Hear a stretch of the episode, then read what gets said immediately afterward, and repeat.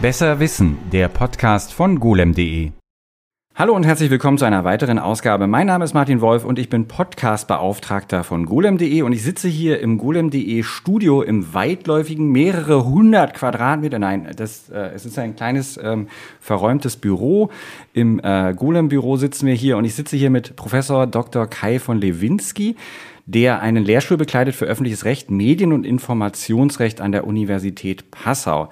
Es geht heute aber nur sehr bedingt um Medien- und Inf na, Informationsrecht wahrscheinlich schon mehr. Es geht nämlich heute um die Geschichte des Datenschutzes. Ähm, Professor von Lewinsky, Sie haben im Vorgespräch gesagt, Sie sind verhinderter Historiker. Ja, ich habe eigentlich Geschichte studieren wollen, aber ähm, mein Vater hatte mir dann, äh, das ist bei Abiturienten natürlich äh, eine, eine tödliche Bemerkung, dann gesagt, na, willst du Lehrer werden? Und das will man natürlich nicht, wenn man gerade. das ist die einzige Aussicht ist. Also sorry. Hm, ich kann das nachvollziehen. Und äh, um weiteren Fragen auszuweichen, bin ich dann äh, Jurist geworden, weil mein Vater auch Jurist ist. Das schien mir erstmal die, die beste Vermeidungsstrategie. Und äh, das hat äh, ja hat sie auch ordentlich weit gebracht. Also ein Lehrstuhl einer, ein Lehrstuhl einer Uni Passau ist jetzt nicht die schlechteste äh, Sache. Es zeigte sich dann wahrscheinlich tatsächlich ein bisschen Talent und ähm, äh, ja und konnte das man als äh, Professor kann man ja ein bisschen sich aussuchen, wo man die Schwerpunkte setzt. Man muss natürlich das machen, was auf dem Lehrstuhl draufsteht, hauptsächlich, aber daneben kann man ein paar Steckenpferdchen reiten und da gehört die Geschichte und Rechtsgeschichte dazu. Wir gehen natürlich gleich äh, ziemlich weit zurück in der Geschichte des Datenschutzes und zwar sogar bis ins Mittelalter, aber ich habe hier schon mal was aus dem Jahr äh, 1911 rausgesucht. Da geht es darum, die Kinematografie im Dienste der Polizei, mit anderen Worten Videoüberwachung. Und da schreibt ähm, die Zeitschrift, ich weiß gar nicht, vom Kreisrat Freiherr von Lebedur. Ja. Und er schreibt, dass die Zeitungen von den kürzlichen Winzerunruhen und Meutereien in Frankfurt 2000, äh, 1911 berichtet haben und dass dort Aufnahmen gemacht worden sind, auf denen die wilden Plünderungsszenen des Winzeraufstandes mit zweifelloser Genauigkeit und Klarheit dargestellt sind. Jetzt hat sich das Gericht und die Staatsanwaltschaft des zuständigen Gerichts in Reims in Gegenwart der Augenzeugen des Aufstandes die Filme vorführen lassen, wodurch die schuldigen Plünderer und Rädelsführer mit Gewissheit und Leichtigkeit festgestellt und alsbald verhaftet werden konnten. Andererseits konnten auch einige der schon in Untersuchungshaft befindlichen Personen, die bisher ihre Teilnahme am verbrecherischen Unruhen leugneten, aber im kinematografischen Bild erkannt wurden, so ihrer Schuld überführt werden.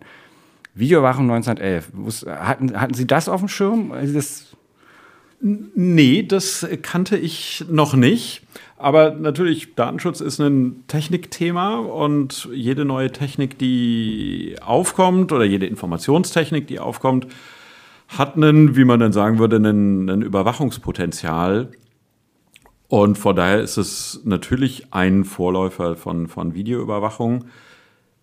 Zu einem Datenschutzthema wird es aber wahrscheinlich dann erst doch später, denn Datenschutz geht, oder die, die Grundidee vom, vom Datenschutz oder der Anlass vom Datenschutz ist nicht der Technikeinsatz als solcher, sondern dass ein Akteur sehr oft ist es der Staat, ähm, die, äh, eine ganz starke Stellung in einem technischen Setting hat. Also sozusagen die einzelne Kamera und die einzelne Kameraaufnahme, äh, die ist nicht das Problem. Die führt hier in dem Fall ja zu, zu mehr Gerechtigkeit, weil jemand, der geplündert hat, ist identifiziert worden und wird seiner Strafe zugeführt. Das Datenschutzproblem will nicht dieses Problem von Technikeinsatz als solchem regeln, sondern von was man eben Daten macht oder Überwachungsdruck oder wie auch immer nennen will, dass eben ein Akteur durch dieses technische Setting in eine Situation versetzt wird. Also wenn es damals so gewesen wäre, dass sozusagen an jedem Weinkeller ein Kinematograph aufgestellt wird, das wäre dann schon eigentlich das Datenschutz-Setting. So ist es, würde ich sagen, eher ein äh, technikgeschichtlicher Vorläufer. Eine, eine Anekdote, die, also in dem gesamten Artikel, der recht lang ist, wird auch ähm, in keinster Weise darauf eingegangen, dass das in irgendeiner Weise problematisch sein könnte, denn damals war dieses Bewusstsein, wie Sie gerade gesagt haben, noch gar nicht vorhanden. Ich habe mir notiert aus dem Vorgespräch, Datenschutz beginnt mit Statistik. Das ist so ein bisschen, was Sie auch gerade gesagt haben. Ne? Es gibt eine, es geht nicht um die einzelne Sache, sondern es geht darum, wenn ich größere Datenmengen habe, ob es jetzt nur Bilder sind oder in dem Fall wahrscheinlich am Anfang äh, Zahlen. Ne? Ja. Ich würde wahrscheinlich sogar noch ein bisschen zurückgehen. Statistik ist ja so ein früh neuzeitliches äh, Konzept und auch der, äh, der Begriff äh, kommt aus der frühen Neuzeit, 16. Jahrhundert in Italien.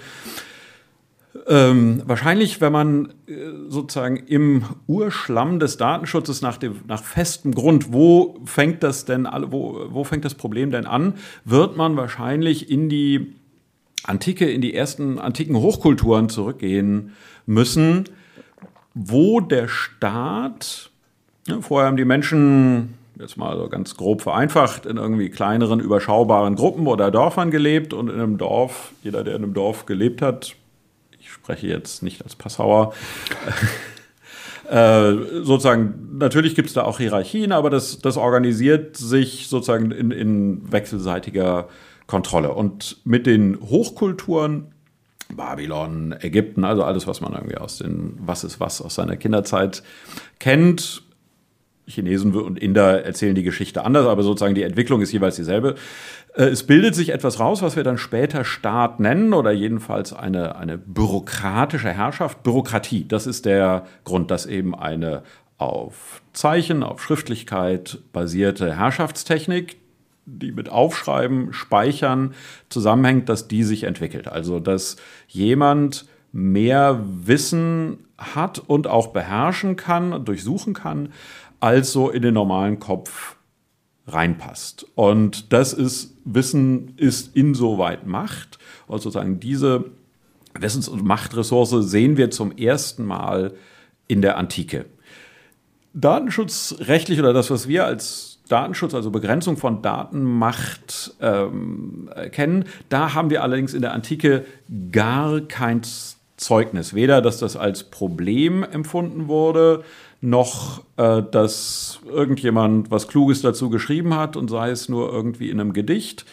Natürlich, Geheimnis ist etwas, was den Menschen immer beschäftigt hat und Verrat in Liebesdingen, in Gesundheitsdingen, Briefe sind geöffnet worden, das hat es immer schon gegeben, aber sozusagen, dass da eine strukturelle Macht sich entwickelt hätte in der Antike, dafür gibt es weder Anzeichen noch Zeugnisse, aber äh, sozusagen deshalb sage ich, oder würde ich sagen, das ist der, der Urgrund äh, für unsere Problemlage. Ich hake da mal kurz ein, Entschuldigung. Ich, kann, ich, kann es vielleicht, also ich muss ja mal nachfragen, wenn man sich vorstellt, ne, man hat also damals eine Kaste von Leuten, die notieren, die schreiben, die, die diese Schrift äh, beherrschen. Das sind die äh, sozusagen die untere Ebene der Bürokratie, sind diese Leute, die teilweise ja auch wirklich persönlich dann über die, die ähm, Latifundien ziehen und gucken, was haben die, wie viele Kühe, ja. einer geboren ist, einer gestorben und so weiter und so fort. Und dann kommt die ähm, dann, dann kommt aber schon eigentlich so eine Entscheiderkaste, würde ich es jetzt mal nennen, ob man die jetzt Könige oder wie auch immer, also die, ne? Und die vielleicht damals auch gar noch nicht so ein, ähm, obwohl sie natürlich mit diesen Daten herrschen konnten, weil sie eben sagen konnten, die Steuern müssen so verteilt werden und so fort, aber dass die vielleicht auch gar noch nicht so eine Fantasie hatten, was man damit noch anstellen konnte? Ja, also natürlich die Verknüpfungsmöglichkeiten, das ist ja äh, das, was bei der heutigen Datenverarbeitungstechnik der, der große Clou ist. Den gab es natürlich nicht. Also die Kühe wurden gezählt und äh, das Korn. Aber das wurde natürlich nicht miteinander irgendwie korreliert und ähm, verglichen mit heute gab es natürlich auch äh, ganze Lebensbereiche, die, die gar nicht erfasst wurden. Also das äh, Konsumverhalten, damals gab es ja auch noch viel weniger Konsum. Also man hinterließ viel weniger Datenpunkte, sondern letztlich waren das ein paar Steuerdaten, würde man heute sagen. Und wahrscheinlich ist es auch deshalb, also es fehlte diese Verknüpfungsmöglichkeit, die ja das eigentliche Gefährdungspotenzial äh, von, von Datenverarbeitung heute ist. Und natürlich waren die Verarbeitungstechniken Mhm. Das waren sozusagen bürokratische Techniken, aber das kann man nur nach einer oder vielleicht nach zwei Kategorien äh, durchsuchbar irgendwie aufstellen. Und wenn man diese, wenn man eine Frage hat, die nicht in diese beiden Dimensionen passt, dann, dann war, hatte, saß man vor einem großen Datenberg und hat nichts gefunden und konnte es jedenfalls nicht, konnte daraus keine über, kein überlegenes Wissen ähm, mit einer überlegenen Geschwindigkeit generieren. Die hatten auch keine, oder hatten die ähm, persönliche da, also gab es sowas wie einen Ausweis, gab es so eine persönliche äh, Identifikationsmöglichkeit oder war das halt entweder man kannte die Leute, man wusste, wie die heißen und dann, dann Ne? Oder, oder wurden die irgendwie aufgeschrieben? Nee, das gab es wohl nicht. Die Gesellschaften waren ja viel weniger mobil damals. Ja. Also das musste man gar nicht. Man, man blieb in seinem Dorf und. Und dann hatte man, hatte die, die Obrigkeit hatte eine Person, die musste dann Bescheid wissen, wer jetzt hier wer ist und darauf ja. stützte sich das System. Und so, so wird es gewesen sein, aber Ausweise gab es nicht. Und selbst aus der, aus der Weihnachtsgeschichte wissen wir ja, dass man offensichtlich was wahrscheinlich historisch falsch ist, oder äh, dass Josef jetzt mit seiner Familie nach, nach Bethlehem zum Zählen geht, finden wir sonst im, in den römischen Herrschaftstechniken nicht, aber das jedenfalls einen Ausweis hat er offensichtlich nicht gehabt.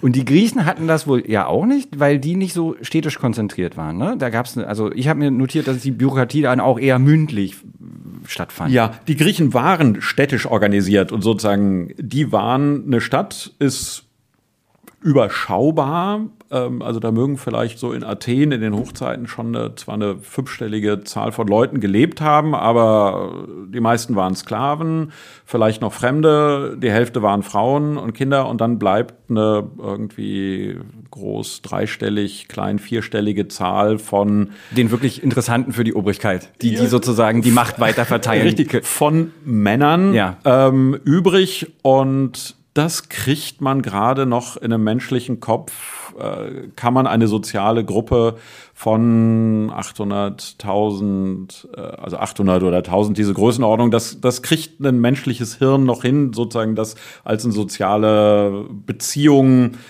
ähm, und die Gesichter kann man sich merken. Also Aber in Rom zum Beispiel, ne, das waren ja eine ganz andere großen Größenordnung. Wie war es denn da? Also Rom war so eine Mittelding. Rom war ja eigentlich auch eine Stadt oder war als Stadt organisiert, aber das Imperium war natürlich viel, viel größer. Und das hat man äh, durch mit so einem Provinzialsystem gemacht, dass die, die Stadt Rom funktionierte ähnlich wie eine griechische Polis, also sozusagen es war auch eine überschaubare, äh, maßgebliche Gruppe.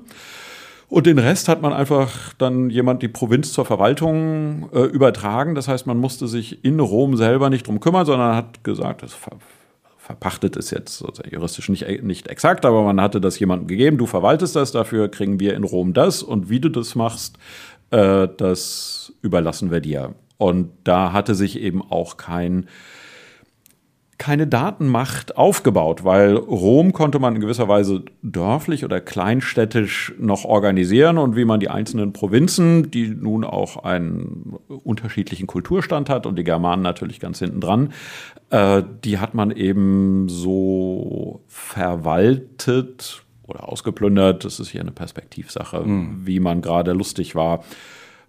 Aber das war, glaube ich, mehr mit Schwert als mit Wachsgriffel das ist äh, natürlich im Nachhinein, also wir reden jetzt natürlich über den Datenschutz, aber diese, solche Datenlagen sind natürlich für die Nachwelt auch wertvolle äh, historische äh, äh, Möglichkeiten, um, um sich einen Eindruck zu verschaffen davon, wie eine Gesellschaft damals funktioniert hat. Und ja. dadurch, dass die dann in Teilen eben nicht da sind, wird's dann, also wir kommen jetzt zum Mittelalter, da ist es dann eben entsprechend finster. Ne? Also da wird's dann noch weniger. Jedenfalls, wenn wir jetzt hier von den, von den Breitengraden ausgehen, in denen wir uns jetzt bewegen. Ja. Also Mitteleuropa. Ja.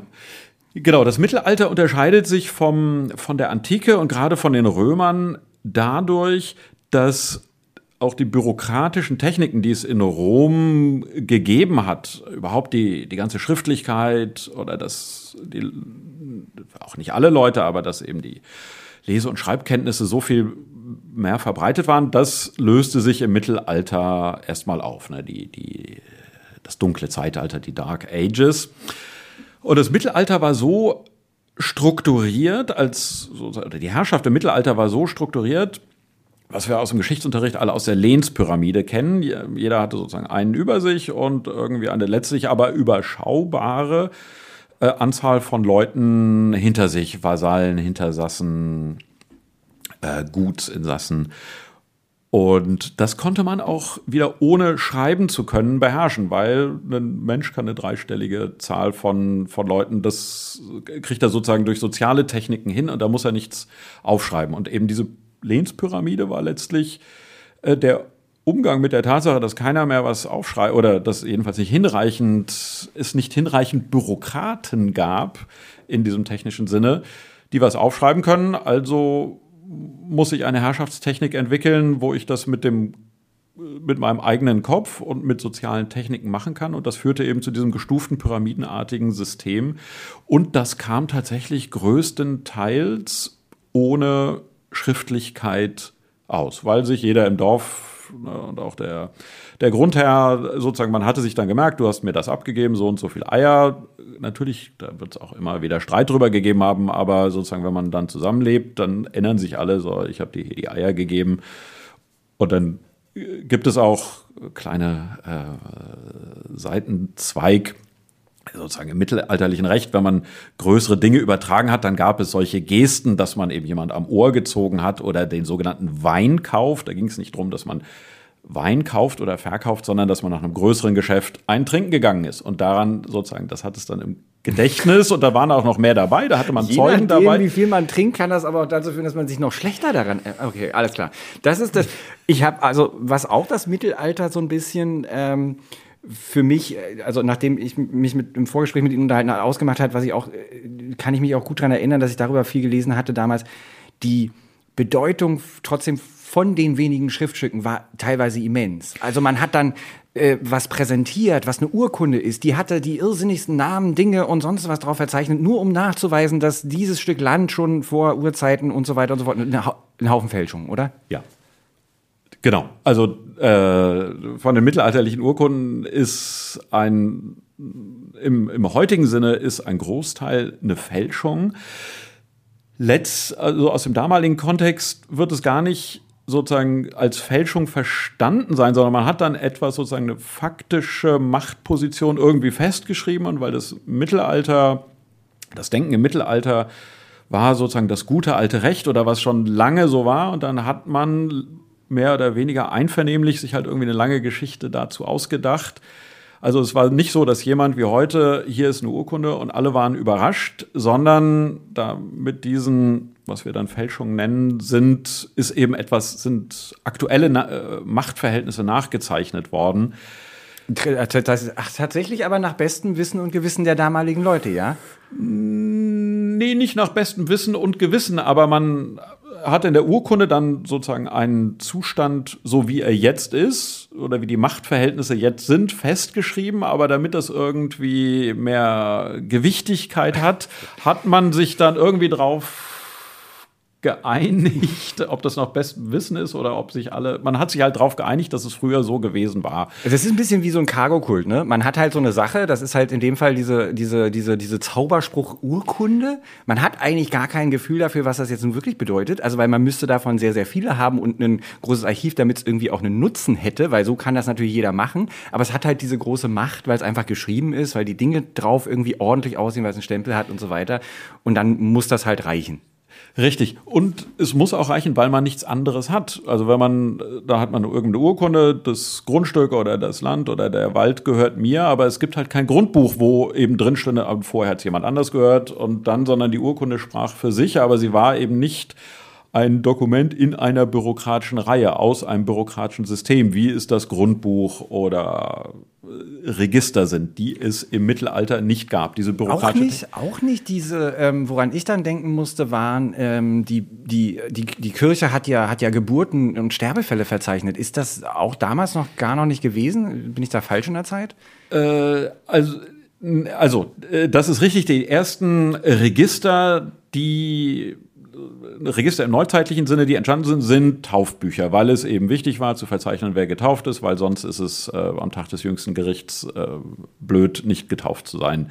Also da hat man um das Seelenheil... Um dem, um dem Herrn eine Gedächtnisschütze zu geben, das ist ja eigentlich auch so ein bisschen... Ich, also ich glaube, dass keiner durchrutscht okay. und auch... Äh, sozusagen jetzt nicht da irgendwie ein, ein verkappter Jude oder, ah. oder also das hatte sicher mehrere Überwachungsdimensionen, dass man dem Herrgott, der so ja, allwissend ist, der. Aber dann äh, ist das, das schon, das ist ja dann schon datenschutztechnisch, ne? Wenn da werden Leute dann plötzlich ausge, äh, beziehungsweise da wird sichergestellt, dass nur die richtigen Leute dann da drin sind, dass der Glaube stimmt und so weiter und so fort. Und äh, sicherlich, wie gesagt, man wird das, man muss ja nicht für den Allmächtigen jetzt Buch führen, weil das kann der ja schon, also ich meine, sonst wäre er nicht allmächtig, ja. sondern das muss ja einen weltlichen äh, Hintergrund haben. Aber befinden wir uns da im Mittelalter? Gab es die dort? Ja, also das beginnt im Spätmittelalter, dass man eine gewisse Systematik äh, oder äh, das anfängt systematisch aufzuzeichnen, aber eigentlich richtig los, dass das sozusagen auch einheitlich, also dass nicht nur der, die einzelne Kirche oder einzelne Pfarrer das irgendwie aufzeichnet, sondern dass das nach einem sozusagen einheitlichen Muster oder dass alle das machen müssen und dass, dass der, die Kirche, die lokale Kirche nicht nach irgendwie so machen kann, nach, nach gut dünken und im kleinen Dorf sagt man, braucht man nicht, wir kennen uns alle. Das fängt, ist es tatsächlich dann auch erst in der Neuzeit, wenn es mit Bürokratie oder mit der Bürokratie, die sich bis heute kontinuierlich durchgesetzt, fortgesetzt hat, ähm, äh, das geht dann erst in der, in der frühen Neuzeit richtig los. Aber erste Vorläufer äh, finden wir im Mittelalter. Aber wie das halt mit dem Mittelalter so ist, das fing ja nicht am 1.1.1500, hörte das ja. auf, sondern das sind natürlich und auch mit regionalen Unterschieden. Ja. Und in Italien gingen Dinge viel früher schon los oder im Mittelmeerraum allgemein, aber vor allem Italien. Und bis das dann hier in der Mark angekommen ist, ähm, ja, hat es ein bisschen gedauert. Und damit kommen wir aus dem Mittelalter so ein bisschen in die Neuzeit. Wir müssen natürlich dazu sagen, das Ganze ist sehr eurozentrisch. Also wir werden hier heute nicht ne, Indien, äh, Asien und, und alles andere äh, äh, Südamerika. Südamerika betrachten können.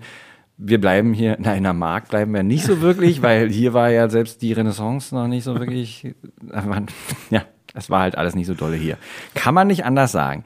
Aber mit der, mit der Neuzeit und dem, dem, ich würde jetzt mal sagen, auch geistigen, also der, der, der Erweiterung des Geistes weg von nur Glaube, nur Aberglaube, nur diesen kleinen Klein, kommt dann sozusagen diese neue Rationalität auch bei den Daten an, ne? Genau. Die äh, eben in der die, die Neuzeit ist dadurch ähm, gekennzeichnet, dass sich diese mittelalterlichen Lehnsverbände, diese Pyramiden, äh, auflösen und dass sich Staatlichkeit entwickelt. Ne? Mittelalter war kein Staat, sondern Herrschaft. Es entwickelt sich Staat und Staat ist dadurch äh, gekennzeichnet, dass es von der Herrschaftstechnik eine ähm, eine abstrahierte Herrschaft ist. Das ist im, in, der, in der frühen Neuzeit wird das dadurch verdeckt, dass wir immer einen Fürsten haben, der natürlich eine Person ist, aber die Herrschaftstechnik ähm, löst sich von der Person ab und wird durch einen, ja, eben einen bürokratischen Herrschaftsapparat ähm, äh, letztlich äh, vermittelt. Und der basiert auf Daten, auf Datenverarbeitungstechnik oder Informationsverarbeitungstechnik, Speichertechniken. Denn nun der, der, der Fürst, der nun zur Spitze eines Staates wird, muss nun mehr Menschen und größeres Gebiet beherrschen, als man mit seinem Koppe und sei er noch so gekrönt äh, erfassen kann. Und da muss man sich eben informationeller und Datenverarbeitungshilfsmittel bedienen. Also man muss die ganzen Sachen aufschreiben. Jetzt kommen Register auf. Jetzt taucht auch der Begriff Statistik ähm, als Fachbegriff auf, dass man einfach erstmal alles aufschreibt. Die Landvermessung beginnt in der Zeit. Also sozusagen, wie groß ist das hier überhaupt? Wo genau ist die Grenze zu meinen Nachbarn? Wie viel, wie viel ist hier Moor, mit dem man nicht viel anfangen kann? Wie viel ist Weide? Also äh, Vermessungstechnik, Statistik, es wird alles angefangen zu zählen, in Büchern, in Tabellen verzeichnet. Und eine Tabelle ist ja gegenüber dem Fließtext dadurch äh, unterscheidet sich ja, dass man es in mehr, dass es geordnet ist und dass man schnell auf Informationen zugreifen kann. Und genau, das beginnt in der Neuzeit und ist letztlich aber erstmal ein Hinterherlaufen des Staates, der sozusagen der frühe Staat läuft der Notwendigkeit hinterher, diese nach mittelalterlichen Maßstäben große Menge von Leuten und Land und Dingen irgendwie erfassen und verwalten zu können, Zugriff zu haben. Und wenn man äh, ja eben da in, in Hintertupfing oder jetzt kommen wir doch nochmal auf die Mark irgendwie Hinterpommern, da nicht weiß, wer da überhaupt ist, dann kann ich dort weder Rekruten ausheben, noch kann ich. Das wollte ich gerade sagen. Ein Punkt hat nämlich die Mark dann doch. Ne? Und da, da ist die, da wird plötzlich die Statistik, da wird dann plötzlich solche Erhebung sehr, sehr wichtig, weil also wenn die Preußen eins mochten, dann war es ja ihre Armee. Und wenn sie eins machen wollten mit der Armee, dann war das die ganze Sache professionalisieren. Und die Leute nicht mehr, weil das, haben wir, das ist ja ein so ein Punkt, ne? Also die, die, die Leute früher in den Kriegen, ja, okay, dann gab's halt die, die Söldner, das waren schon irgendwie Leute, die das als hauptberuflich mehr oder minder gemacht haben, aber ansonsten war es ein Haufen Bauern, die man jetzt gerade mal eben vom Feld weggecastet hat und die dann danach hoffentlich dann wieder dahin gebracht wurden oder meistens ja eben auch nicht oder so. Und damit ist natürlich kein, ist auf die Dauer sind Kriege nicht mehr so durchzuführen. Und daraufhin beschließt man dann also, wir brauchen ein professionelles Heer und das müssen wir ausheben, da müssen junge Leute irgendwie, junge Männer in dem Fall natürlich ran. Hier hatten sie natürlich, der, der Preußenkönige hatten dann auch noch eine Vorliebe dafür, dass sie eine bestimmte Körpergröße haben mussten. Und dann äh, äh, geht's los. Ne? Dann, dann wird halt plötzlich äh, angefangen, das Ganze schon alleine aus dem Grund, also natürlich finanzielle Gründe, ne? Steuern können besser erhoben werden. Es lässt sich irgendwie einfacher machen, wenn ich, je mehr Daten ich habe, desto ja. konkreter kann ich dann irgendwie auch dazu lang. Aber eben auch, um Leute irgendwie einfach äh, fürs Militär zu holen. Ne? Genau. Es entwickeln sich sozusagen erst noch parallel solche Erfassungssysteme, äh, die Konskriptionslisten äh, waren ja eben schon angesprochen, also wo man verzeichnet hat, wo oder wo man dann aufgenommen hat, wo ist ein Junge geboren und der wird dann mit 18 ein Mann sein, den man, äh, äh, der dann eben auch zur Armee äh, zu gehen hat das fing durchaus überall sehr punktuell an. Ist jetzt noch nicht so, wie man sich das heute darstellen würde. Oh, wir haben hier ein Taufbuch, also machen wir eine Zweckänderung und dann kann das in das Wehrersatzwesen auch rein. Aber oft wird eben der Pfarrer im Ort, also natürlich wird man sich wechselseitig in die Listen reingeschaut haben oder jedenfalls am, beim selben Ereignis der Taufe wird ja dann für alle manifest. Ne, Taufe im Gottesdienst ist eine öffentliche Angelegenheit und dann sieht man, hier ist ein Knäblein geboren und das Knäblein von heute ist eben der Soldat von morgen. Und dann wurde das auch aufgeschrieben und wegen der natürlich geringen Mobilität, die es damals gegeben hat und sozusagen die Schollenpflichtigkeit mal ganz beiseite gelassen, der war dann nach 18 Jahren noch da. Und dann konnte man dort vorbeikommen und ähm, dann musste man nur fragen, wo, auf welchem Feld ist er denn gerade und dann konnte er mitkommen und des Königs Rock. Ich habe ich hab noch ein anderes Beispiel ähm, aus der damaligen Zeit. Ein Freund von mir, äh, der tatsächlich dann, der das Histori äh, Historienstudium tatsächlich beendet hat, der hat seine Abschlussarbeit darüber geschrieben, wie in äh, Treuenbrietzen hier in der Gegend die ähm, Leute, die dort wohnten in ihren Häusern, die genau, bevor es eben diese richtigen Kasernen kam, mussten die diese Soldaten aufnehmen. Und auch da gibt es dann plötzlich eine Notwendigkeit, über diese lokale, äh, äh über diese lokalen Obrigkeiten hinweg auf was Größeres sich zu beziehen, ne? weil das Geld dafür, das kommt ja nicht von dem lokalen Menschen, da wahrscheinlich auch nicht vom Bürgermeister, jedenfalls nicht direkt. Der wird sie bedankt haben, wenn er plötzlich dafür bezahlen soll, dass die Soldaten da bei seinen äh, Bürgerlein damit wohnen, sondern da wendet man sich ja an mehrere Stufen höher und auch die müssen halt ja vorher sagen, kommt mal Freunde, ihr habt da einen Raum frei, in Anführungszeichen frei, weil bestimmt hatten die damit irgendwas zu tun, aber da wohnt jetzt der junge Mann, der 18 ist und den wir gerade vom Feld geholt ja, haben. Ne? Also Im Zweifelsfall wird nicht ein junger Mann von 18 dort gelebt mhm. haben, sondern wahrscheinlich 20 oder in der Scheune vielleicht auch 200 und es war auch ja nicht nur der Raum, sondern die mussten ja auch verpflegt werden. Ja, richtig. Und die hatten natürlich auch Pferde dabei und ein Pferd frisst sehr viel mehr, also sozusagen da muss natürlich das Ganze, was man eben Nachschub oder Logistik, Logistik nennt. Ja. Äh, und wenn das eine gewisse Größenordnung hat, dann muss es eben organisiert sein. Das läuft nicht mehr auf, wie auf Zuruf oder beziehungsweise einfach mit, wir machen das jetzt wie im Mittelalter, sondern es gibt eine, also das ist wiederum die andere Seite dieses Datenschatzes oder dieser Datenerhebung dann, ne? dass die Subjekte, die Leute, die dann da wohnten, hatten eine Möglichkeit, hatten ein Recht, mit diesen, mit diesen vorhandenen Strukturen, die sich ja aus Daten dann herleiteten, auch Rechte äh, geltend zu machen. Sprich, eine Bezahlung zu bekommen für das Futter für das Pferd oder die Einquartierung irgendwie und so weiter und so fort. Also da hatte die, hatte die Bürgerschaft damals dann hatte was davon.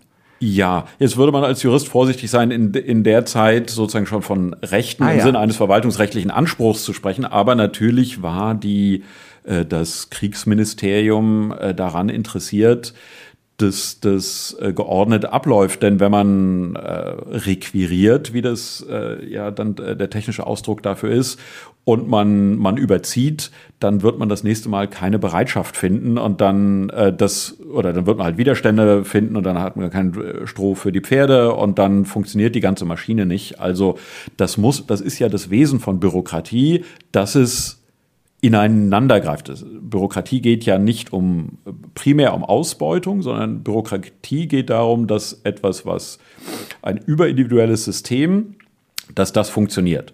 Man kann Bürokratien auch zur Ausbeutung einsetzen, aber das ist nicht das äh, Wesensmerkmal von Bürokratie, sondern dass ein großes System funktioniert. Und wenn ich von jemand was haben will, dann funktioniert das nur dauerhaft oder der entzieht sich dem nicht, wenn er auch eine angemessene Gegenleistung dafür äh, bekommt. Das aber dann geht das ja trotzdem so ein bisschen einher, ne? Eine, eine, also Sie haben gerade gesagt, wir würden jetzt noch nicht davon von Rechtsstaatlichkeit oder irgendwas sprechen, aber diese Möglichkeit, da Ansprüche geltend zu machen, ist das so ein, sind das zwei parallele Dinge, dass, dass einerseits sich eben diese Kultur der, der, der immer professionelleren äh, Datenerhebung und Nutzung äh, auf der einen Seite gibt und dass es aber auf der anderen Seite eben diese Schiene gibt, dass die Leute, die es betrifft, sowohl auf der einen Seite, nämlich die Obrigkeit, dass die sich sicher sein kann, dieser Vertrag wird erfüllt, also ne, wir setzen die Regeln auf und dieser Vertrag wird so erfüllt und dass die andere Seite sich aber auch sicher sein kann, dass diese Regeln eingehalten werden. Ja. Ich glaube, der Aspekt ist weniger, dass es ein Recht gibt, sondern dass es aufgeschrieben und dokumentiert ist in einem rationalen System. Und diese Rationalität ist ja das Wesen von Bürokratie. Also, mhm. dass man sich jeweils darauf verlassen kann, dass es jetzt nicht irgendwie, hier kommt jemand und nimmt was weg, sondern hier kommt jemand, der sagt zwar so, ich habe das jetzt hier zu kriegen, aber man weiß, das wird dann ähm, irgendwie so entgolten und dann hat es halt nur noch einen Lästigkeitswert, dass da jetzt die, die Soldaten bei mir in der Scheune sind, aber sozusagen die fressen mir nicht wie im Dreißigjährigen Krieg alles weg und brennen mir nachher die Hütte ab, ja. sondern äh, ich werde dann nachher äh, entschädigt oder entgolten. Wir machen mal einen Sprung, weil wir äh, zeitlich, obwohl oh, eigentlich ist noch alles in Ordnung, aber ich mache mal trotzdem einen kleinen Sprung. Also weiter natürlich Krieg, also das scheint, das zieht sich auch so durch, ne? Daten, äh, Wehrerfassung, all das, Erster Weltkrieg, da war das Ganze dann schon sehr professionalisiert, oder? Ja, also, wenn wir jetzt ins 20. Jahrhundert äh, springen, äh, die äh, sind wir zwar noch von einer Vollerfassung, wie wir sie heute haben und auch gerade von Konsumentendaten äh, noch weit entfernt und äh, gerade auf dem Land hat man sich auch viel mehr selbst versorgt. Das heißt, es gab ja gar nicht diese Datenpunkte, ich kaufe was, ich verkaufe was, sondern wenn ich mein eigenes äh, Hühnerei esse, das, das taucht ja nirgendwo auf. Aber solche Massenkriege wie der Erste Weltkrieg, aber auch eigentlich ja dann schon die Kriege im, im 19. Jahrhundert waren, die sind administrativ nur mit funktio funktionierenden Bürokratien äh, machbar gewesen. Sonst kann ich solche riesigen Menschenmassen nicht geordnet ähm, auf dem Schlachtfeld äh, bewegen. Und auch hier ist es wieder, wie wir in der Ukraine sehen, Logistik, Logistik, Logistik. Der Nachschub, der aus Datenverarbeitungssicht wahrscheinlich das viel herausforderndere ist. Ich brauche Munition da, wo geschossen wird. Ich brauche Verbandsmaterialversorgung, Wasser, also die, ähm, äh, das, also von daher war die, äh, die, äh, wenn wir jetzt gerade vom Ersten Weltkrieg sprechen, die maßgebliche Figur im Ersten Weltkrieg auf der deutschen Seite war nicht der Kaiser und auch nicht Hindenburg, sondern war Ludendorff als Generalquartiermeister. Mhm, also der die logistische äh, äh, sozusagen. Aber die Personen, um die es da ging, hatten immer noch keine Ausweise, konnten, ne, also konnten, also ein Grenzübertritt damals. Es gab eine Ausreisesteuer, aber keine, also da es keinen Ausweis gab, war ja die Person jetzt schwer irgendwie, also ne, es wurde nicht ja. verzeichnet, ob man jetzt nach Belgien ausreist oder so, oder gab es das? Ja, also die, die Ausreisesteuern, die sind eigentlich erst eine Sache von nach dem Ersten Weltkrieg, mhm. jedenfalls in Deutschland. Was es gab, und das ist auch ein typisch bürokratisches System, sind diese Auswandererlisten, die ja in den Auswanderermuseum in Dresden, äh, äh, in, Entschuldigung, in Bremen und in Hamburg äh, ja besichtigt werden können und die wir ja für die Familienforschung was die Amerikaner dann besonders gerne machen, eben auch wichtig sind, dass man eben sieht, wann ist wer äh, aus Hamburg weggefahren, weil am Anfang äh, konnte man einfach so nach Amerika fahren. Also dass dort äh, die Immigration gesteuert wurde und auch listenmäßig erfasst, das war nicht von Anfang an so, sondern man fuhr nach New York mit dem Schiff und sei es nur dritte Klasse, stieg dort aus, wusch die Teller und wurde Millionär. Ich muss noch mal einen ganz kurzen Sprung ins Mittelalter zurück machen, weil mir gerade einfällt, also eine, eine Freizügigkeit der, der Bewegung war ja damals nicht gegeben. Also äh, äh, Sie haben schon gesagt, ne, die, man war auf der, an der eigenen Scholle gefesselt. Ja. Aber wenn ich jetzt einfach losgehe und einfach irgendwo hingehe, da kennt mich ja niemand. Ich habe auch keinen Ausweis. Also woher, wiss, woher wussten die dann oder wussten die dann überhaupt, dass ich irgendwo abgehauen bin? Also wenn ich mich weit genug wegbewegt habe. Ich meine, klar, wenn ich nur drei Dörfer weitergehe, dann nicht, aber ja. Guter Punkt. Ähm Antwort äh, ganz starke soziale Unterschiede. Okay. Und es war, die Mobilität war gar nicht so sehr, musste gar nicht so sehr bürokratisch beschränkt werden, weil wenn man sich aus seinen, und seien sie noch so bedrückend, aus seinen sozialen Verhältnissen oder aus den engen sozialen Verhältnissen, sprich aus dem Dorf rausbewegte, hatte man erstmal nichts, weil es war auch niemand, der einem äh, half in dem Dorf, selbst wenn man am unteren Ende der, der Hierarchie war, man gehörte eben dazu und im Dorf selber ist erstmal keiner verhungert. Und wenn man dort rausging und keine Mittel hatte, dann war man im Mittelalter nannte man das dann eben, oder war das unter Umständen vogelfrei, vogelfrei ja. was sozusagen einmal ein Strafausspruch sein konnte, aber wenn man irgendwo war und unter niemandes Recht stand, war man eben frei wie ein Vogel und einen Vogel kann man eben auch totschlagen. Alles klar. Das ist natürlich ein guter Grund, das nicht zu machen. Die, aber sozusagen, sozusagen bei dem sozialen, das andere Ende der, der sozialen äh, Leiter, und ich rede jetzt nicht von, von, den, von den Fürsten, aber die soziale Mobilität von Studenten in der damaligen Zeit war enorm. Die haben wir jetzt erst durch Erasmus und so weiter überhaupt wieder erreicht. Man liest dann immer, die haben an der Sorbonne haben die äh, studiert. Ja, also, von, also sozusagen, und die, die reisten in der Gegend rum, aber wenn man eben einen Student sein konnte, was natürlich die entsprechenden Mittel war. Wenn man eben so ein kleines Goldsäckel dabei hatte, dann gab es praktisch keine Grenzen in Europa und dann konnte man überall hingehen. Ähm, und man wies, man war ja auch durch Sprachfertigkeiten ausgewiesen. Ne? Wenn man Latein sprach, dann konnte man jedenfalls irgendwie mit einem Priester, der irgendwo da vielleicht auffindlich war, sich überall verständlich machen und konnte mit seinesgleichen sprechen und wurde auch als seinesgleichen anerkannt. Und es war nicht äh, so eine Fremdenangst, sondern die Abschichtung in den früheren Zeiten war eher nach sozialen Kategorien. Also dann äh, sozusagen. Der, der spricht Latein, der kann kein schlimmer Mensch sein. Der, der klaut mir keine. Richtig, der, der, aber der ist einer von mir. Der, ja, ja, also ja. sozusagen, äh, der ist mir näher als der Natürlich. Bauer aus dem, aus dem nächsten Dorf. Wir machen einen weiteren Sprung. Wir gehen äh, in Richtung, äh, mit, mit starken Schritten in Richtung äh, Drittes Reich, wo wir uns hoffentlich nicht allzu lange haben. Das ist immer so deprimierend. Aber nicht deswegen halten wir uns da nicht auf, sondern weil wir ja noch die Bundesrepublik so ein bisschen vor uns haben. Im Dritten Reich es gibt diese Geschichten mit der, mit der IBM, also dem, dem, dem äh, International Business Machines, die, die ihre Maschinen zur Volkszählung, die natürlich auch eingesetzt wurden, um unliebsame Bevölkerungsgruppen ganz klar rauszuseparieren, zu gucken, wo wohnen die, wie können wir mit denen verfahren diese Geschichte gibt's, also dass, äh, dass äh, durchaus auch tatsächlich noch US-Unternehmen mit den Nazis noch Geschäfte gemacht haben. Die haben halt eine eigene Firma ausgegründet, um das Ganze so ein bisschen zu verstecken. Aber diese Technologie und diese Daten, die da waren, haben mitgeholfen, äh, äh, diesen, diesen, äh, die Shoah zu ermöglichen oder eben auch andere Leute äh, ganz klar äh, zu, äh, rauszunehmen. Ne? Klassische Dual-Use-Problematik. Äh, Technik ist erstmal neutral und von daher wird bei, bei IBM, und ich glaube, die deutsche Tochter ist die deutsche Holleritz. Ja, deutsche Holleritz, ja. Äh, die werden keinen, werden sozusagen auch das Gefahrenpotenzial wahrscheinlich gar nicht gesehen haben, so wie man ja den äh, Holocaust und den, den Vernichtungsstaat. Ja, die wussten aber schon, dass das nicht ganz koscher ist, sonst hätten sie diese äh, extra Firma nicht gründen müssen. Sie hätten ja, ja also es war ja nicht erlaubt. Also die IBM es war aber, glaube ich, eher so eine Export. Achso, es war noch keine starke Regelung sozusagen. Glaube ich nicht. Okay, wir, wir, wir, genau, wir bewegen wir uns beide auf Glatteis. Wir, wir verlassen damit ganz schnell schon mal das Dritte Reich, weil ein Punkt ist nämlich, dass einer dieser, also dass genau das, was wir gerade angesprochen haben, war dann plötzlich einer der ausschlaggebenden Gründe in der Nachkriegszeit eben diesen Datenschutz tatsächlich so also das, das konkreter zu machen, oder? Weil, die, weil man hat dann plötzlich gesehen, was das eben doch mit sich bringt. Ja.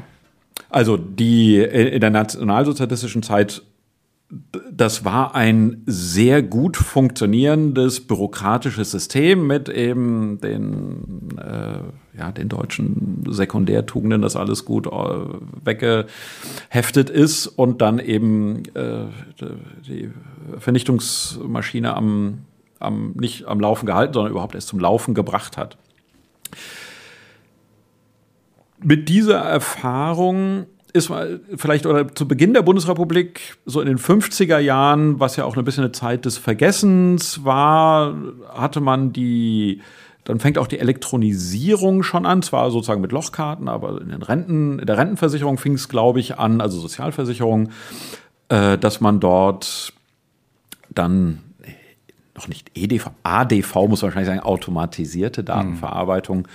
ähm, äh, genutzt hat, aber es zeigte sich dann in Deutschland früher als in anderen Ländern, wir sind jetzt so Ende der 60er, eben auch 68er Zeit, äh, dass sich so ein Unwohlsein oder dass diese irgendwie diese Technik-Euphorie, hurra, die Computer sind da, äh, da haben sich und tatsächlich zuerst in Deutschland und das hat ganz sicher mit dem mit den Erfahrungen aus dem Nationalsozialismus zu tun, sozusagen in was für ein System oder wie schrecklich Bürokratie sein kann.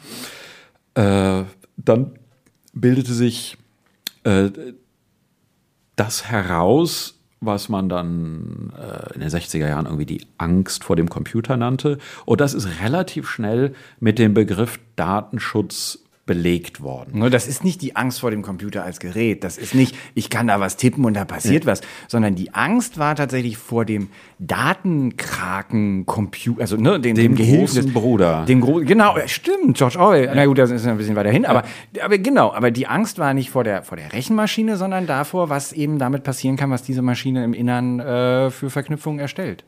Genau, und dann. Und einen Personalausweis gab es auch. Ist der, wann ist der, wissen Sie? Irgendwie? Den haben die, ist in der nationalsozialistischen ah, okay. Zeit eingeführt worden. Also das okay. war auch Teil und nur der Volksgenosse hatte ihn und der andere hatte einen Judenausweis. Mhm. Den, den kennt man ja auch aus dem Geschichtsunterricht. Also dann bekamen alle, und zwar dann wurden flächendeckend Personalidentifikationspapiere ausgegeben, die aber natürlich schon dadurch, dass auch unterschiedliche Ausgaben für unterschiedliche Gruppen von Menschen gab, da ist dieser Sortiereffekt natürlich schon äh, vorgedacht mhm. und reingedacht. Und es ist eine verpflichtende Maßnahme. Ja. Es gibt ja immer noch äh, Staaten auf dieser Welt, die das überhaupt nicht vorschreiben. Also wenn ich jetzt mal, also natürlich, wenn ich irgendwo hinreisen möchte, brauche ich mit ziemlicher Sicherheit immer einen Reisepass. Das ja. heißt, da brauche ich ein Personal. Aber solange ich das nicht will, könnte ich zum Beispiel, wenn ich jetzt auch keine, kein, kein Auto fahren möchte oder so, könnte ich zum Beispiel in den USA, komme ich komplett durch, oder? Es gibt eine Sozialversicherungsnummer, aber selbst ja. die, ich, glaub, ich weiß nicht, ob die äh, mandatory, nee, ist er natürlich nicht, sind die USA, logisch. aber wenn ich meine, Ruhe, meine absolute Ruhe haben möchte und, und Geist davon, die Möglichkeit gibt es auch noch, aber in Deutschland zum Beispiel ist von Anfang an klar gewesen, Freunde, ihr äh, seid äh, hier bitteschön, äh, ne? also es gibt auch die, es gibt die Pflicht, den mitzuführen. Also man mhm. muss ein Dokument mitführen, das einen ausweist. Also es ist, glaube ich, nicht der Personalausweis, muss es nicht sein, aber wenn ich auf der Straße angehalten werde und ich habe mhm. keinen, Nee, also, das weiß ich jetzt auch nicht. Ich glaube, mitführen muss man ihn nicht. Äh, der Preis ist halt, dass man. Ja, der kommt dann mit nach Hause, stimmt. Dass man mit ja. nach Hause kommt, aber ja. man kriegt sozusagen keine Strafe. Sie haben keinen, weil sonst könnte man stimmt. auch nicht mit der Badehose, äh, dann wären auch viele Berliner äh, Umzüge ja. nicht möglich, wenn man so knapp bekleidet ist. Ja. Wo soll der Perso hin? Aber sozusagen, wenn der Staat will, dass man den Perso vorzeigt, muss man ihn vorzeigen, muss, muss ihn nicht dabei haben, aber man muss mhm. dann halt mit dem äh, mit der Polizei dahin gehen, wo er ist.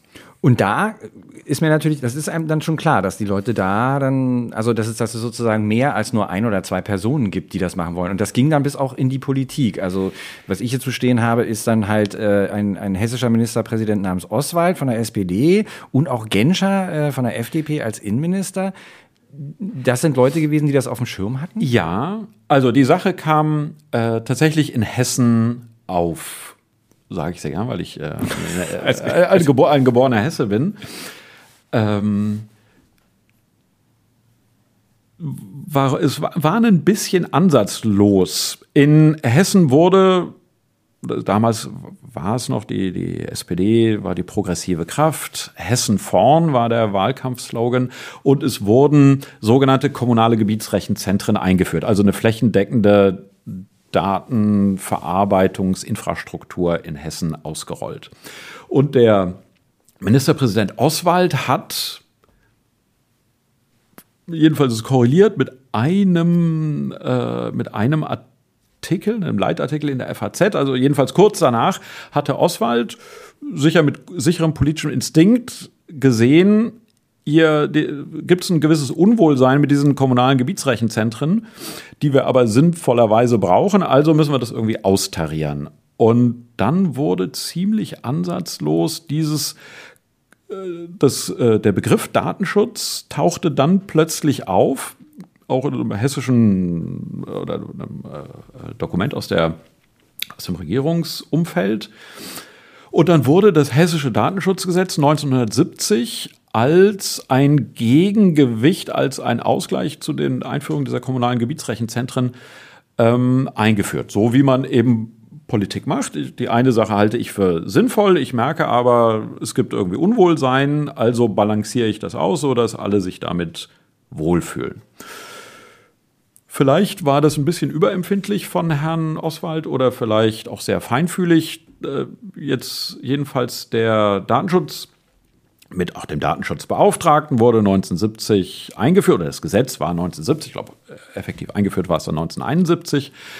Da hat man diesen Datenschutzbeauftragten. Der führte erstmal ein relatives Dornröschen-Schlaf, auch wenn der jüngst verstorbene Spiros Simitis, äh, der ja immer sozusagen auch ein guter Öffentlichkeitsarbeiter war, aber letztlich äh, führte der erstmal lange ein Schattendasein, wurde aber peu à peu bis dann Anfang der 90er Jahre in den anderen Bundesländern auch eingeführt.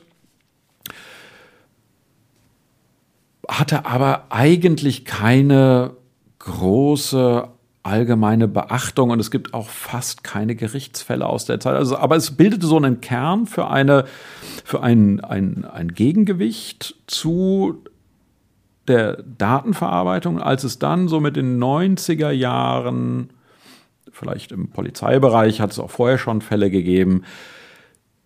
Also man hatte vielleicht durch die Übereifrigkeit von Oswald, vielleicht auch durch seine Hellsichtigkeit, das, das andere beurteilen, hatte man eine Infrastruktur da, eigentlich, sagen wir mal, so 10, 20 Jahre bevor man sie eigentlich wirklich brauchte und der Rest der Welt im Großen und Ganzen hatte das noch nicht. Aber wir hatten in Deutschland, da wurde natürlich dann, dadurch war auch Expertise aufgebaut, es waren Institutionen da, die dann als diese, als wirkliche Datenmacht sich allmählich herausbildete und dann auch im privaten Bereich, äh, hatten wir hier in Deutschland ein Konzept eben mit eben diesem Datenschutz und äh, wir hatten einen, äh, einen sozusagen Expertenstab, wie man soziologisch sagen würde, die sich damit auskannten. Und das konnte dann mehr mit Leben gefüllt werden. Und deshalb ist Deutschland äh, ein das Land, in dem der Datenschutz ja erfunden und zuerst groß geworden ist und das Modell ist dann nach Europa letztlich exportiert worden und das ist das, was wir heute mit der DSGVO haben. Jetzt haben wir natürlich einen gewaltigen Sprung nach vorn gemacht, in gleich mehrerlei Hinsicht, indem wir das Internet erfunden haben. Aber es gab in der ganzen Zeit ja noch zwei Punkte, die ich gerne mit äh, erwähnen möchte und mit ihm besprechen möchte. Das eine ist die sind die 70er Jahre mit der RAF und der Rast, der sogenannten Rasterfahndung. Das war ein Riesenthema. Äh, Gab da der, hat der da Datenschutz? Also ich weiß, dass die Leute das total äh, beschäftigt hat. Also aus, ich weiß natürlich nicht selber, weil ich erst 77 geboren wurde, aber der ganze Punkt, äh, ne, diese, diese, diese Fahndung auszudehnen und zu gucken, wo kriegen, wir, wo kriegen wir Möglichkeiten her für diese Leute, die hier gesetzlos durch die Gegend ziehen, irgendwie, um, um an die ranzukommen. Äh, hatte da der Datenschutz auch schon was mit zu tun dann? Nein, eigentlich nicht. Also die, ähm, äh, die, die RAF, Rote Armee-Fraktion, sind jedenfalls die erste Generation. Nee, die zweite, die erste ist noch sozusagen klassisch polizeilich. Ja, ähm, das ging schnell. Äh, das ging schnell. Und die zweite Generation ist teilweise dann durch Rasterfahndungen äh, hat man die bekommen. Der Name, der damalige Präsident des Bundeskriminalamts, Herold. Horst, Herold, der hatte dieses Konzept äh, entwickelt und hatte was damals natürlich viel weniger bewusst war als heute, mit relativ wenig Datenpunkten, auf die man aber staatlicherseits auch Zugriff hatte, ähm, äh, die äh, RAF-Terroristen ausfindig gemacht. Ich glaube, er hat komplett auf den Computer gesetzt. Ne? Das war einer der, der, der ersten, die in dem Polizeidienst gesagt haben, Freunde, äh, wenn, wenn wir, wenn wir, ne, wenn wir die, denen derer habhaft werden wollen, denn die sind ja auch geschützt worden durch ihr Umfeld teilweise, ne? Das heißt, dass dieses klassische Ding, jetzt, das sind die Kriminellen, jetzt verratet Ja. die mal, dann kriegt er vielleicht noch eine Belohnung, funktionierte oftmals gar nicht mehr. Die hatten auch ziemlich gute Ideen dazu, wie man so einem, wie man, wie man dem Staat so entkommen kann. Ich, ich erinnere an Ah. die, an die, an die Dublettenfahrzeuge. eine, eine, also wie ich Ja. finde, furchtbar clevere Idee. Also um das kurz zu erklären, man möchte ein äh, Fahrzeug haben, mit dem man unerkannt durch die Gegend fahren möchte. Dann weiß man natürlich, dass man keins kaufen kann, weil man eben gesu- gesuchter Schwerverbrecher ist. Also sucht man sich eins, das man klaut.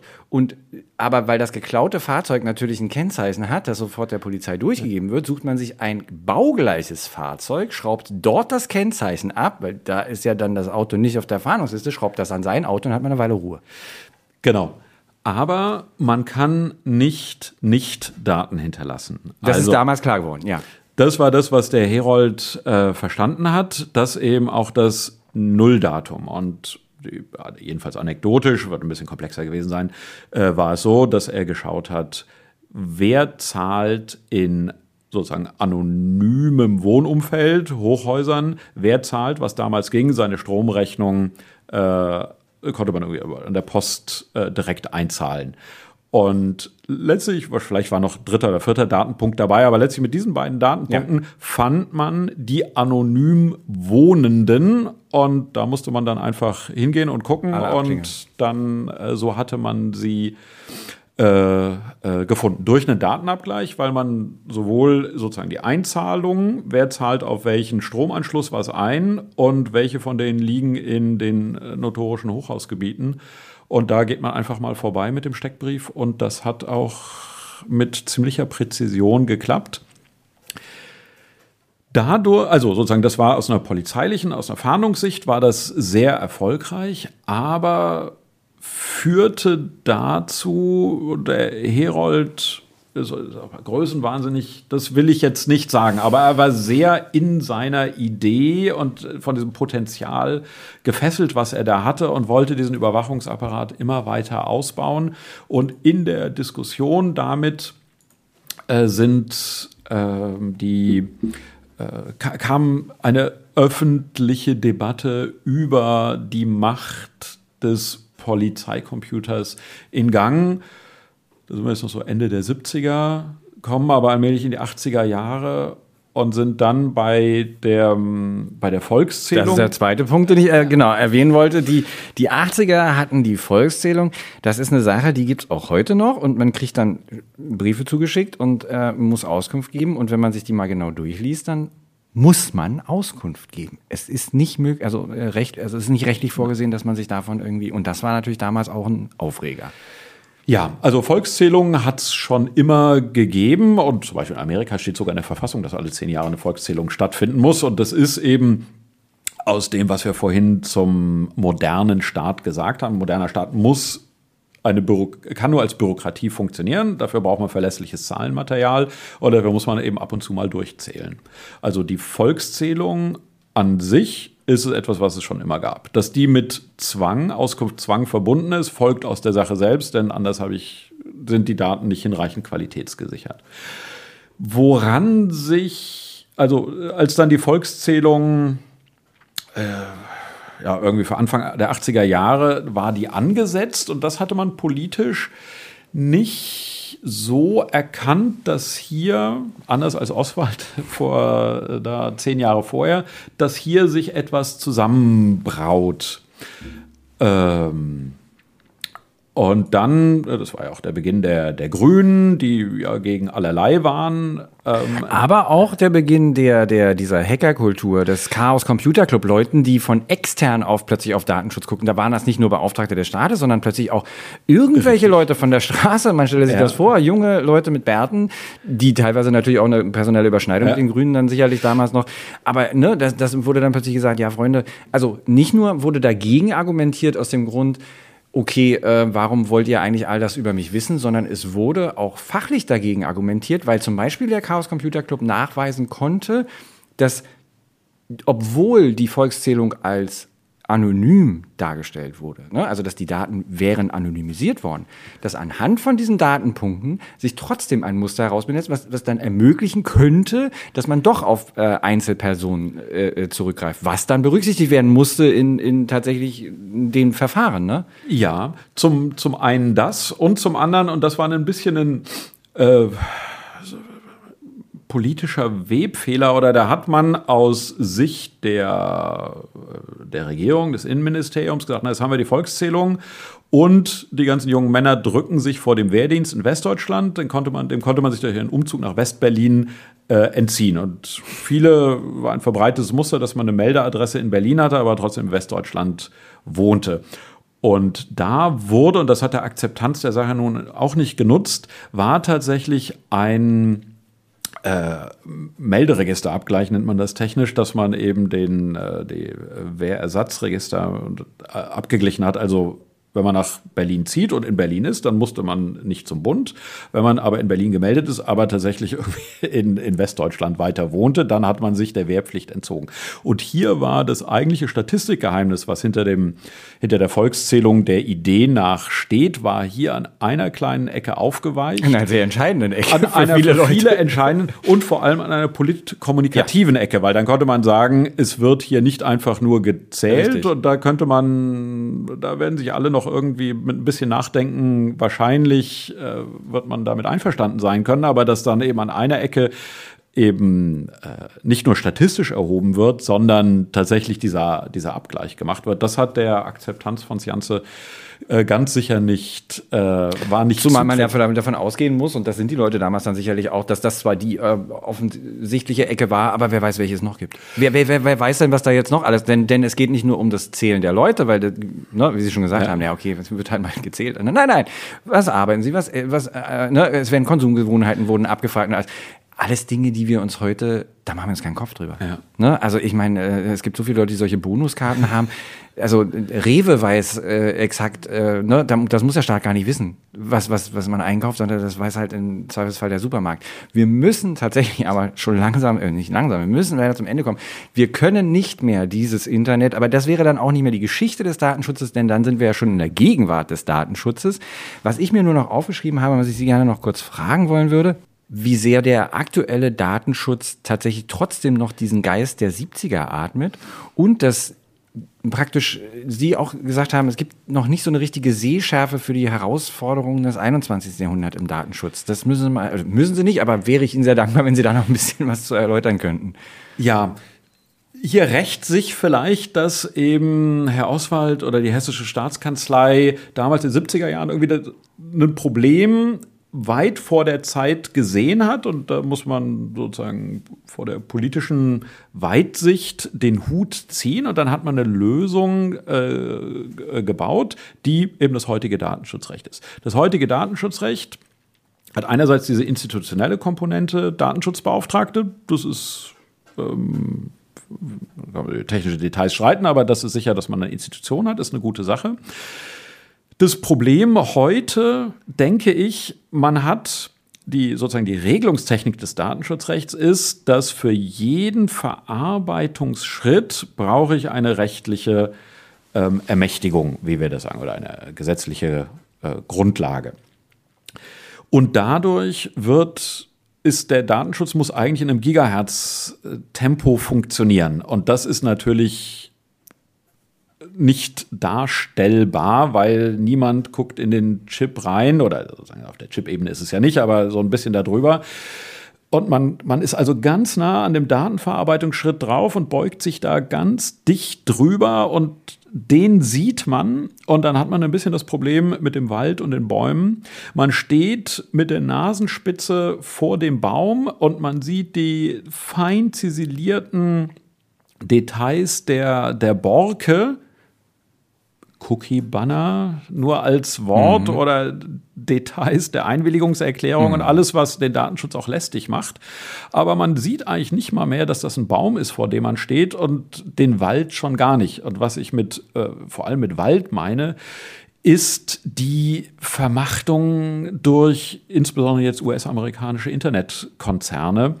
Ne, ich schaue den Amazons und Facebooks, schaue ich auf, den, auf die einzelne kleine Datenverarbeitung, aber ich sehe das große Bild von Datenmacht nicht.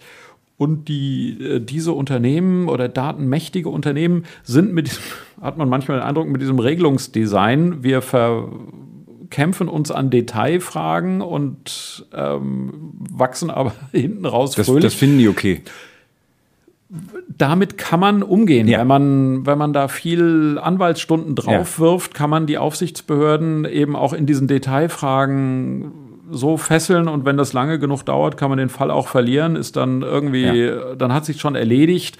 Aber das Gesamtmodell, dass es eben nun auch private und aus europäischer Perspektive im Ausland befindliche datenmächtige Superakteure gibt, die irgendwie. Die nicht der Staat, genau, die private, ne, wie Sie gerade gesagt haben. Eben, das ist ein großer Unterschied auch. Und, Gut, und noch im Ausland, die, wir sozusagen, wo wir auch nicht einfach sagen, wir ja. können zwar sagen, Datenschutz gilt auch für dich, Facebook, aber Facebook sagt, also davon sehe ich hier in Palo Alto aber nicht viel mhm. und ähm, ignoriere da oder freundliche Ignoranz ist das ja dann.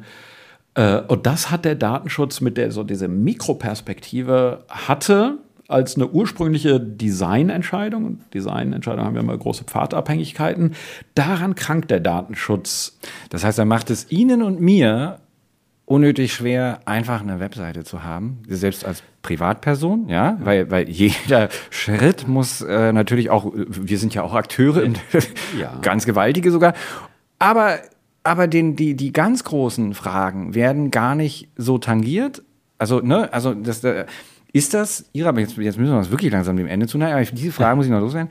Ist das Ihrer Meinung nach, ist das so ein bisschen äh, äh, verschlafen worden? Denn es ist ja nicht so, dass dieses Internet jetzt ganz furchtbar neu ist. Also ich sage jetzt mal, und auch Amazon. Also ich staune immer, wenn ich mal gucke, wann ich bestimmte Sachen zum ersten Mal irgendwann gemacht habe. Ich weiß, dass ich meine Google-E-Mail-Adresse, glaube ich, 2007 eingerichtet habe. Das, und damals schon äh, es eine, eine, eine, äh, eine Kritik gab, dass die E-Mails ausgewertet werden nach werberelevanten Begriffen und Werbung im E-Mail-Postkasten eingespielt wird. Das war 2007.